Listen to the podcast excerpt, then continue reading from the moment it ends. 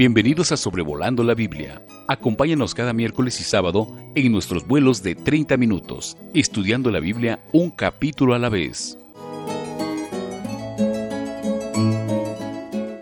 Saludos a todos. Estamos aquí para estudiar el capítulo 11 de Deuteronomio. Espero que todos se encuentren muy bien y que el Señor les esté ayudando en todo aspecto de sus vidas Qué bueno que continúa con este deseo de aprender más de la palabra de Dios. Vamos a ver hoy en Sobrevolando la Biblia el onceavo capítulo de Deuteronomio.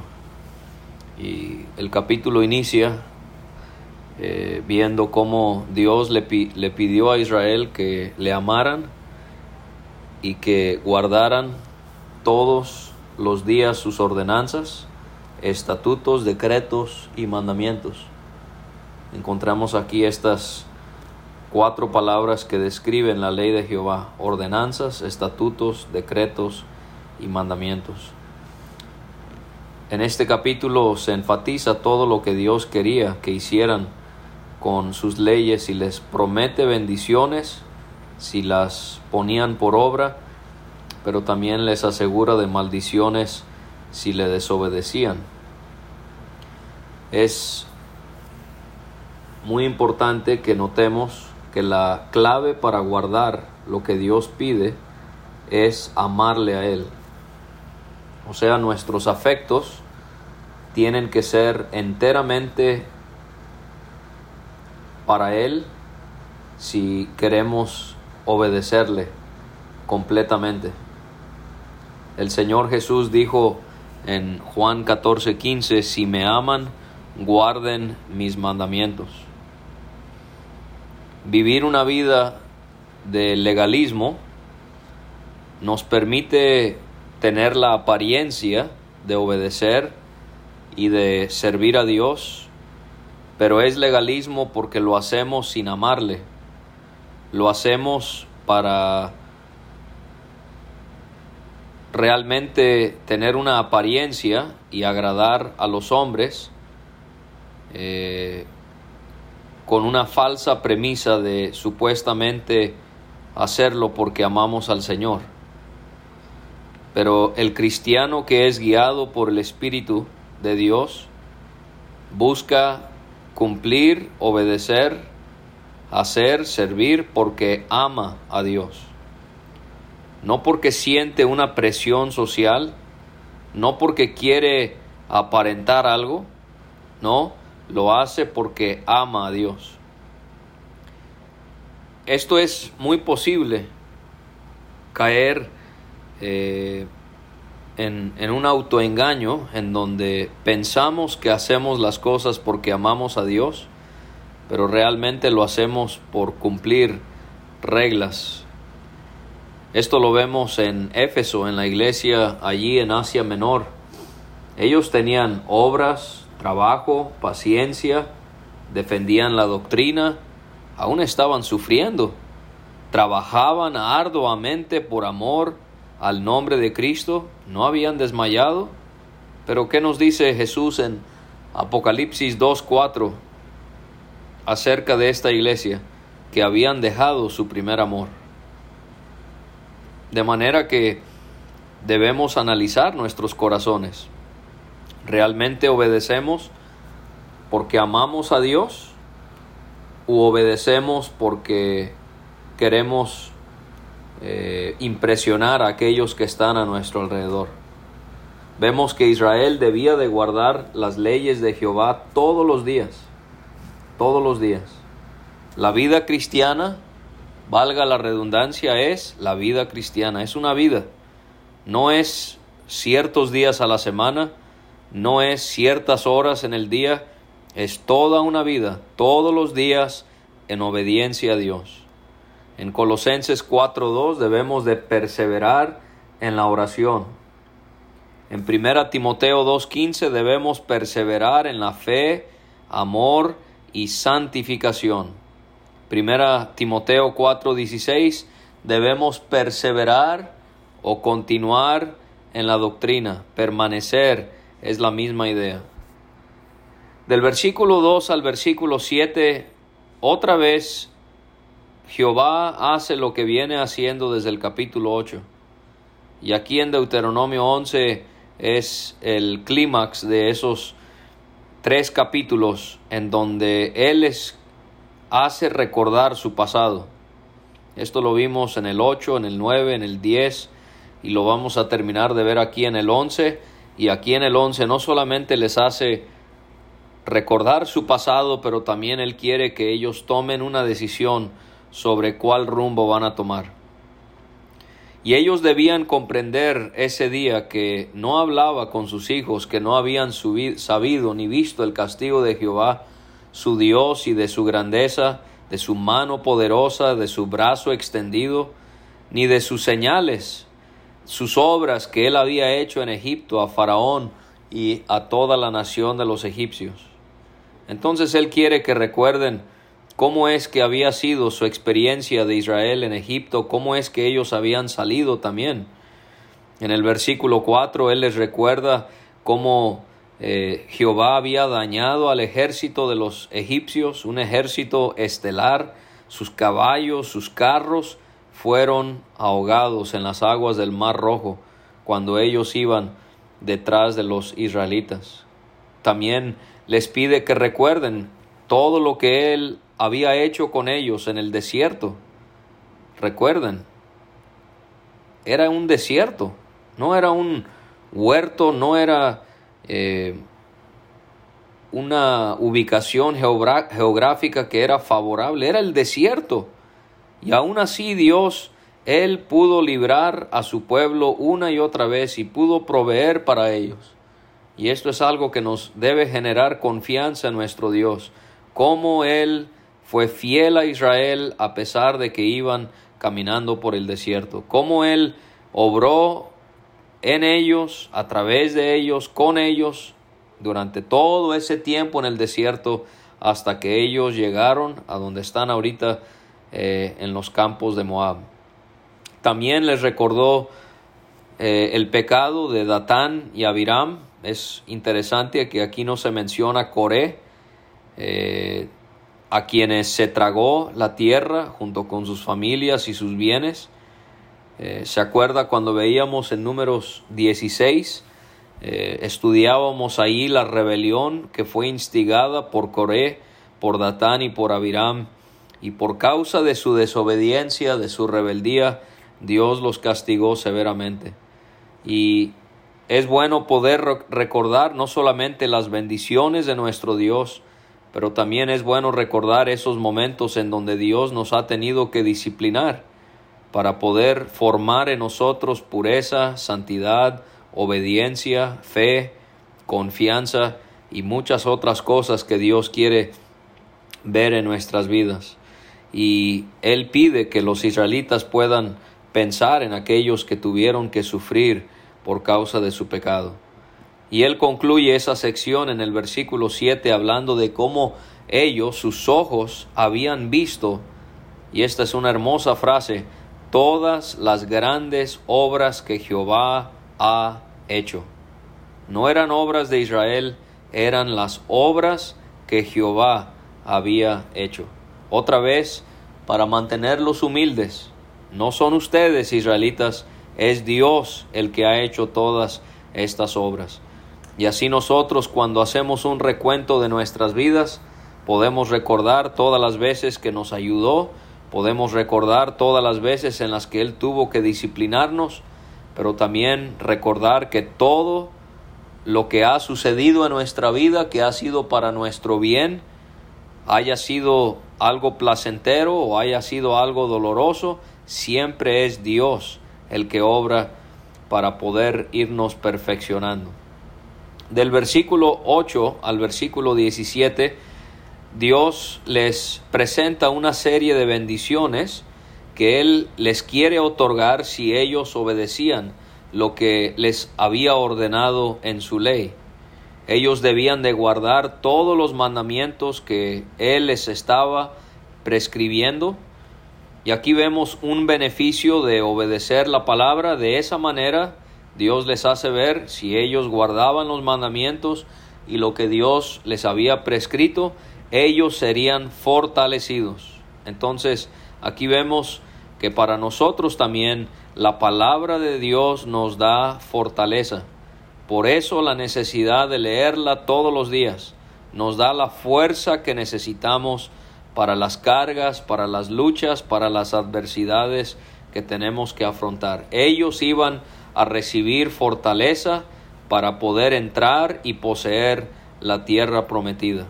Así Pablo nos asegura en Efesios 6:16 que la fe es algo que nos ayuda a poder defendernos de los ataques del enemigo.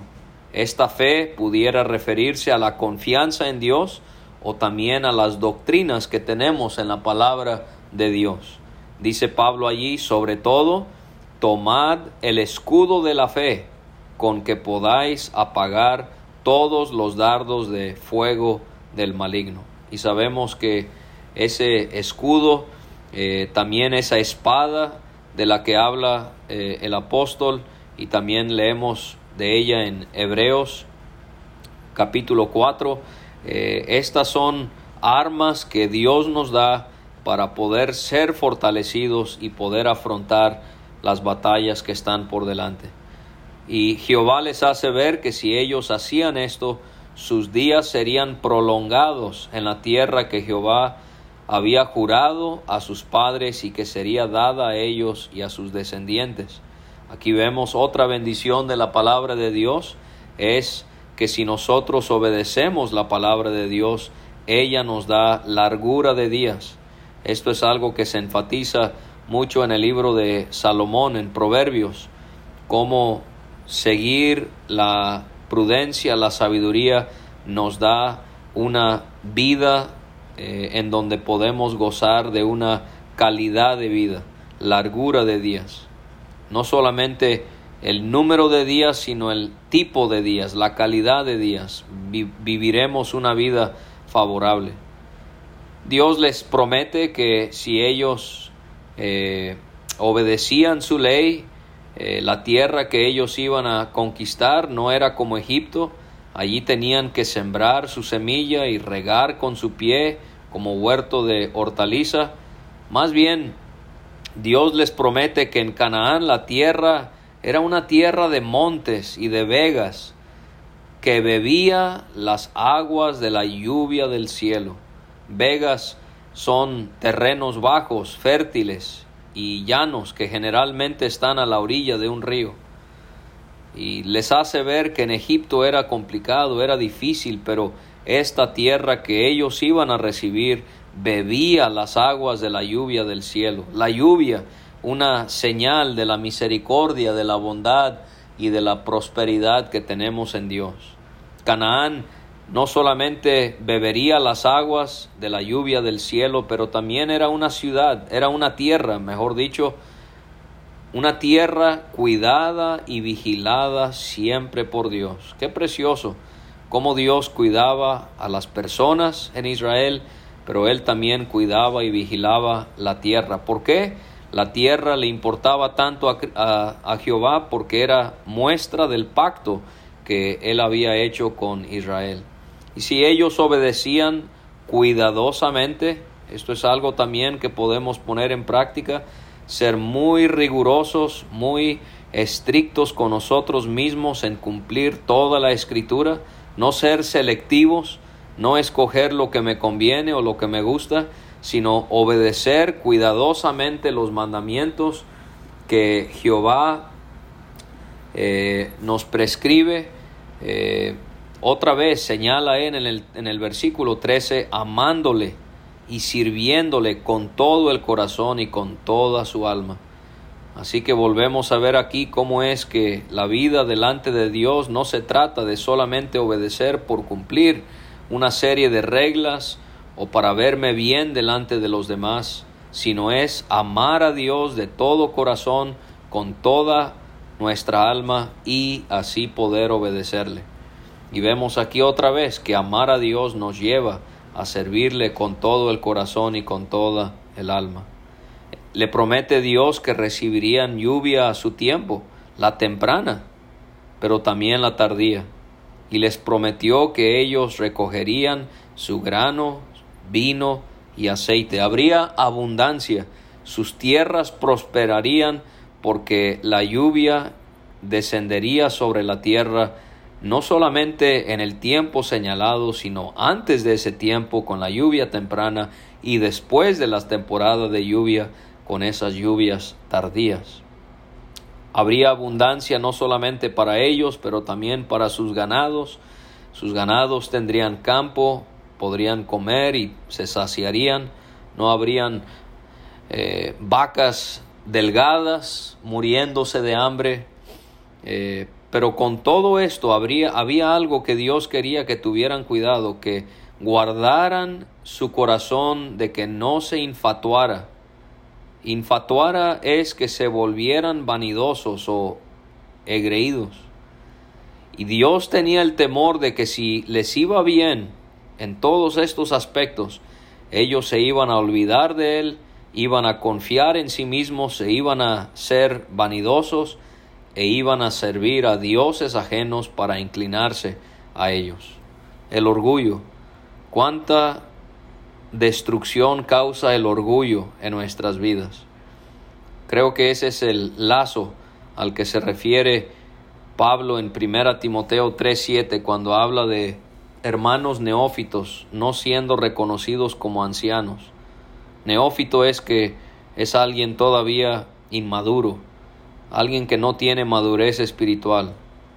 Pablo pide es necesario que tenga buen testimonio, de los de afuera para que no caiga en descrédito y en lazo del diablo. Cuidémonos, hermanos. No importa cuánto conocimiento tengamos de la Biblia, no importa cuánto servicio le rendimos a Dios y a los demás, no importa qué tan bien nos va en nuestros estudios o nuestro empleo, cuidémonos del orgullo. Esto es algo que nos va a destruir si no tenemos cuidado, nuestro corazón se va a infatuar y vamos a apartarnos de Dios. Y si esto sucedía con Israel, Dios les advirtió que se encendería su furor y cerraría los cielos y no tendrían lluvia y la tierra no daría fruto. Pero al pasar todo esto, perecerían pronto, dice ahí la palabra, pronto de la buena tierra que les estaba dando Jehová. Esto sucedió en los días del rey Acabi, cuando Elías fue profeta en primero de Reyes 17, las lluvias escasearon y todo indica que fue por el pecado de la, de la nación en cumplimiento de Deuteronomio capítulo 11. En los versículos 18, 19 y 20 vamos a ver cómo es que los israelitas debían ponerle importancia a todo lo que Dios les había ordenado. Debían poner estas palabras en su corazón y en su alma. O sea, la Biblia, el contenido de la palabra de Dios no es algo que se debe de quedar en nuestras mentes. Estamos leyendo y meditando en la palabra para que la palabra de Dios se transfiera de nuestra mente y se vaya a nuestro corazón y a nuestra alma. ¿Cuál sería una fácil manera de saber si esto está ocurriendo en mi ser? Bueno, la obediencia. Si estoy obedeciendo la palabra de Dios, es muestra de que la palabra de Dios no es información que solamente está flotando en mi mente y después la olvido, sino que mora en mi alma, mora en mi corazón, está muy presente en mí y está afectando mi vida en el día a día para la gloria y la honra de Dios. Así que debemos nosotros también poner las palabras de Dios en nuestro corazón y en nuestra alma para no pecar contra Él. Los israelitas debían atarlas como señal en su mano y ponerlas como frontales entre sus ojos.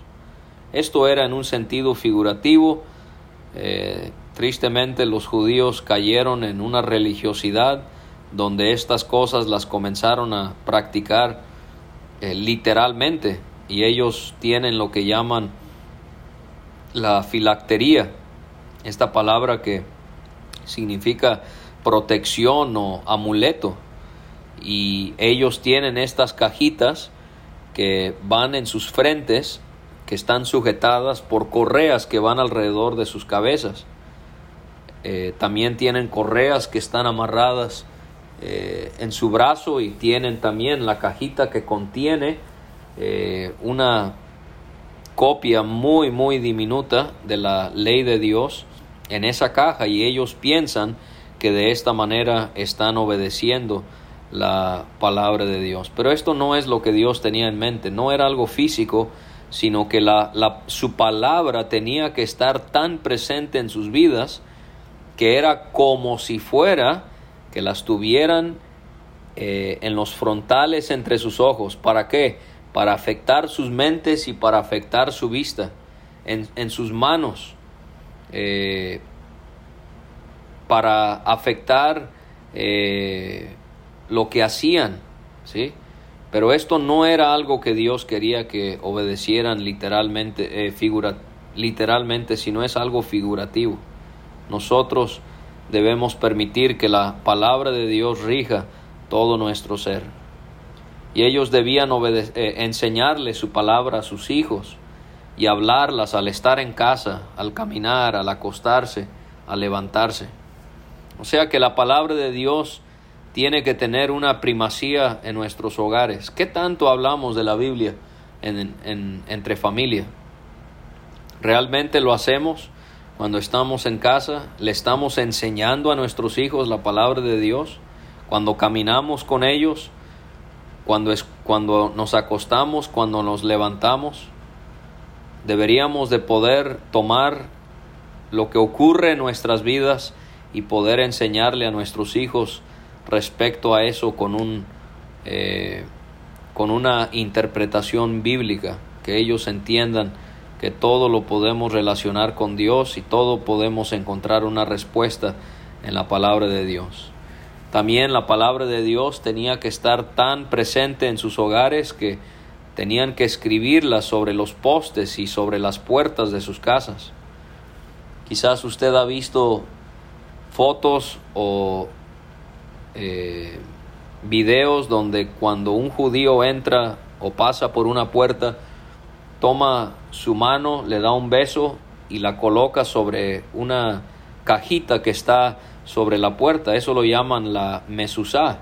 Es un pergamino muy pequeño que está dentro de una cajita clavada en las puertas de sus casas y ellos tienen la costumbre de besarlo cada vez que pasan. Otra vez, esta no era la idea la idea era que la palabra de Dios debía de regir sus hogares. En los versículos 21 a 25 encontramos más bendiciones para aquellos que sí obedecían las leyes de Jehová. De esta manera serían numerosos sus días en Canaán, serían, esta es una expresión que me llama muchísimo la atención, serían como los días de los cielos sobre la tierra. ¿Cómo? Bueno, en el cielo no hay tiempo. Y Dios le está prometiendo a Israel, si ellos cumplían la ley de Dios, otra vez ellos se les asegura eh, gozarían de eh, sus días siendo prolongados en Canaán, serían como los días de los cielos sobre la tierra, sin fin. Si lo guardaban todo, si, si amaban a Dios, si andaban en sus caminos siguiéndole, ellos iban a poder eh, recibir estas bendiciones. Jehová echaría de Canaán a todas las naciones, aun si eran más numerosas que ellos, eso no importaba. Dios es más grande que todos ellos.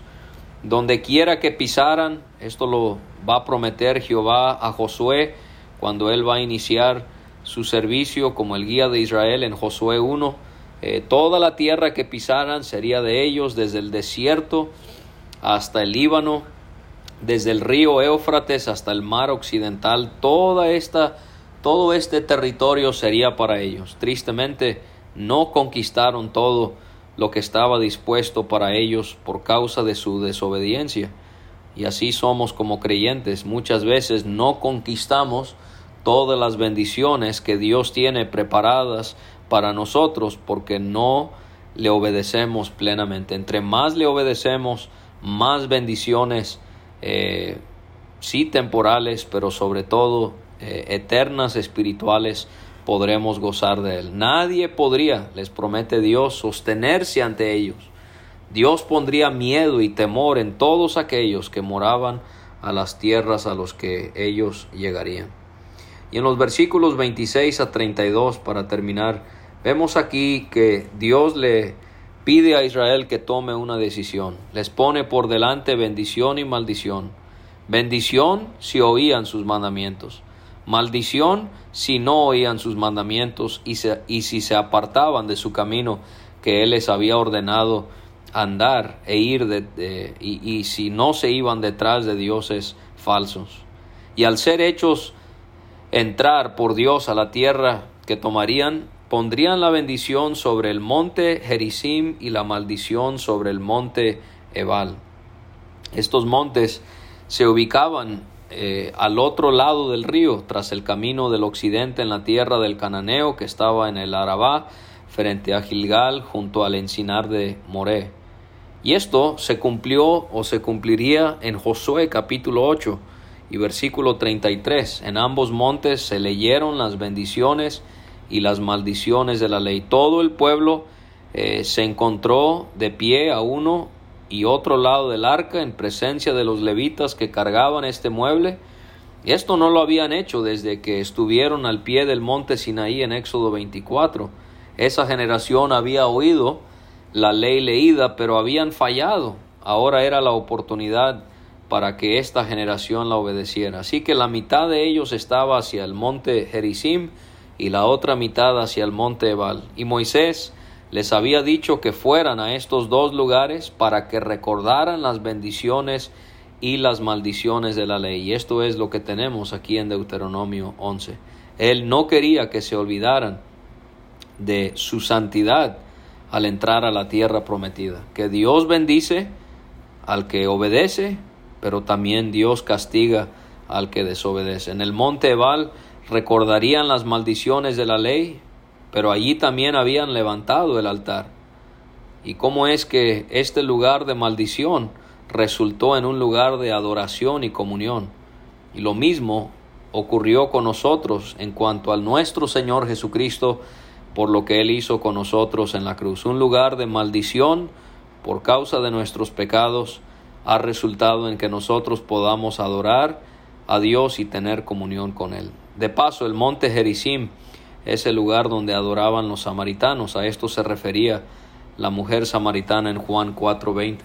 Y esto lo había ordenado Moisés aquí en Deuteronomio 11, que se va a cumplir en Josué 8, para que Israel eh, hiciese todo esto para que fuese bendecido. Y vemos en el 31 que Israel pasaría el Jordán para poseer la tierra que Dios les había dado, debían tomarla y habitarla.